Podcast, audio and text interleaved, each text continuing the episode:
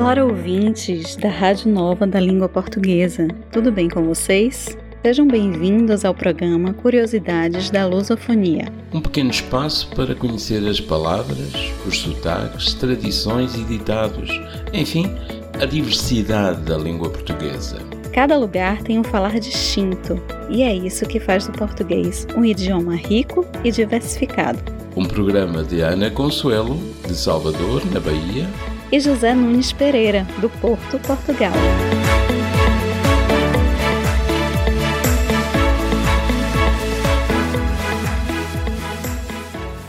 Que tal seguirmos viagem para Guiné-Bissau? Guiné-Bissau fazia parte do reino de Gabu, bem como parte do Império do Mali. No século XIX, a região foi colonizada e passou a ser referida Guiné Portuguesa. Após a independência, declarada em 1973 e reconhecida em 1974, o nome da sua capital, Bissau, foi adicionado ao nome do país, para evitar confusão com a Guiné, a antiga Guiné Francesa, e a Guiné Equatorial, antiga Guiné Espanhola. Foi a primeira colônia portuguesa no continente africano a ter a independência reconhecida por Portugal. A Guiné-Bissau possui um património cultural bastante rico e diversificado. As diferenças étnicas e linguísticas produziram grande variedade a nível da dança, da expressão artística, das profissões, da tradição musical, das manifestações culturais. A dança é, contudo, uma verdadeira expressão artística dos diversos grupos étnicos.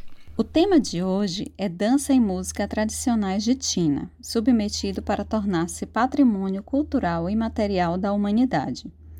A tina é uma dança cuja música é produzida através de um tanque cortado ao meio ou um grande alguidar com água. Normalmente, o toque da tina ou a sua dança é associado às manifestações culturais entre mulheres. A dança de tina tem o seu surgimento ligado ao inconformismo das mulheres. A tina pode ser entendida como uma forma de desabafo de que as mulheres se utilizam como forma de dirigirem indiretas para suas cumbossas, outras esposas do seu mesmo marido, consideradas rivais. Essa manifestação não pertence a nenhum grupo étnico específico, porém, ela é praticada apenas por membros de grupos étnicos considerados cristãos. Antigamente era mais comum que os homens casassem com mais de uma mulher, ou seja, a prática da poligamia era feita com mais frequência. Entretanto, no descontentamento de Dona Casa, a primeira mulher a se casar com o marido, por causa do medo de o marido se apaixonar e gostar mais de Noiba Nobo, a mulher mais recente, na lagoa, quando lavavam a louça suas roupas, usavam suas cabaças para tocar e cantar seus desaforos. Os mais velhos contam que na região de Cacheu a tradição era as mulheres irem lavar suas roupas nos rios e apanharem água para outras necessidades nas cabaças. Esse era o cotidiano das mulheres. Um dia, uma delas deixou a cabaça cair na água e esta, por sua vez, produziu um som parecido com um zumbido. Quando as mulheres voltaram para casa, pegaram um tanque e colocaram nele água e a cabaça, criando assim este instrumento musical tradicional guianense, também conhecido como tambor de água. Na Tina, usa-se também as palmas, que os grupos de Mandes Ruandade usam para apoiar a produção do som. As cantigas da Tina têm a sua origem nos grupos de mulheres chamados de Manjuandadi, Dentre as muitas funções sociais desses grupos, uma delas é as mulheres aproveitarem os seus momentos de encontro para expressarem os seus sentimentos e também para denunciarem maus tratos ou conflitos familiares. Nessas cantigas de dito, verificam-se críticas em relação às muitas práticas e muitos sentimentos considerados nocivos para uma vida harmoniosa. Por essa razão, elas acabam sendo, tanto para as mulheres como para a sociedade, uma forma de ensinamento e aprendizagem. Desde o momento em que a cantiga é cantada, ela deixa de pertencer a quem a criou, passando a ser propriedade de toda a comunidade que se revê nela. Dança e música de Manjuandade. A Manjuandade é um associativismo feminino em que as mulheres de várias etnias, etnias animistas, se reúnem regularmente com base na atividade profissional comum, como bideiras, partilhando os locais de venda e de compras. Manjuandade é dirigida sempre por uma rainha e um rei, escolhidos pela maioria, atendendo ao comportamento respeitável e ativo dos candidatos. As mulheres ocupam uh, cargos influentes no topo da organização hierárquica, sendo muitas vezes, na prática, a rainha que detém a maior influência nas atividades da associação. Tocam instrumentos como tinas, que é tambor d'água, palmas, sicô, cutil, djembe, gaita e apito. Canta a solo e uh, nos coros e dançam. Há mulheres que, por sua iniciativa, criam suas próprias músicas. Em alguns casos, as mulheres se encontram em casamentos polígamos e eh, se sentem revoltadas perante algo que não querem ou não podem revelar explicitamente. Então, o caminho para passar as suas mensagens de forma implícita é nessas cantigas. A tradição das cantigas de ditos é poética e oral nessas coletividades. Lembrando que o que é narrado ou contado não é obrigatoriamente a história ou biografia de quem cria e canta essas cantigas. Homens e mulheres podem criar suas próprias cantigas, tendo em conta suas próprias experiências, mas isso não significa que expresse a própria vida e os próprios sentimentos. Nas Manjuandadi, embora sejam associações de mulheres, há também alguns homens que cantam e que abertamente criam cantigas de dito interpretadas por mulheres. Durante os encontros, os homens imitam as mulheres, assumem sentimentos femininos, choram mágoas, narram histórias vividas por mulheres. Em outros casos, ironizam sobre as mulheres, falam mal delas, chamando-as de ingratas, levianas e interesseiras. As músicas de Manjoandade são normalmente associadas com gênero polirítmico, denominados de, de tina, gumbe, singa ou morna.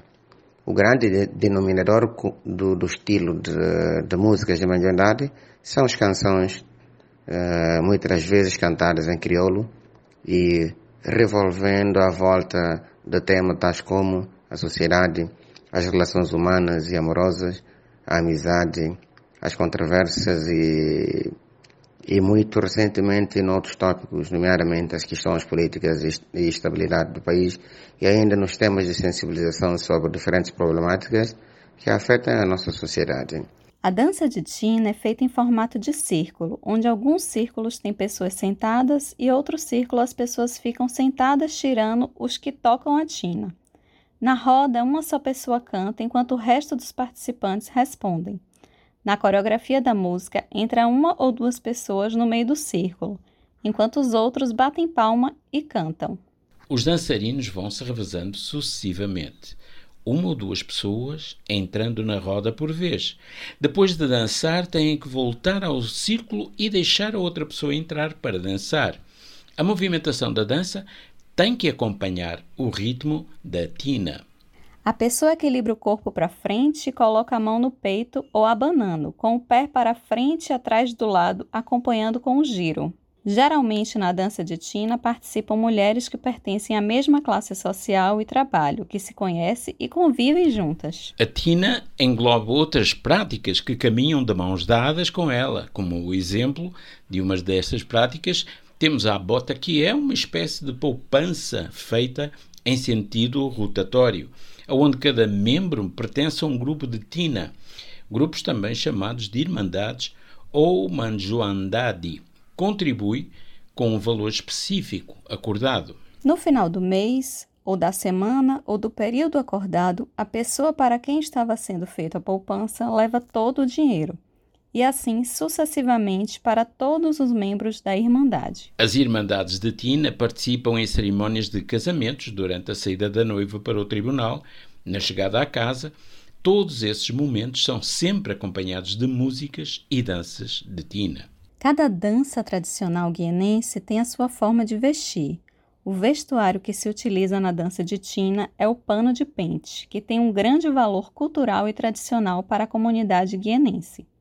Os panos de pente são utilizados como vestimenta para resguardo do corpo, como mortalha e para transportar o dorso crianças pequenas. Cada etnia tem a sua forma e momento do uso do pano de pente. Nesse episódio concluímos, por enquanto, a nossa série sobre património imaterial da humanidade. E tivemos a luxuosa participação do Sr. Héctor Diógenes Cassama, coordenador do Grupo Cultural Netos de Bandim, que, com o seu depoimento, enriqueceu o nosso programa. Muito obrigado. E para vocês que estão do outro lado nos escutando, já sabem, escrevam através do nosso site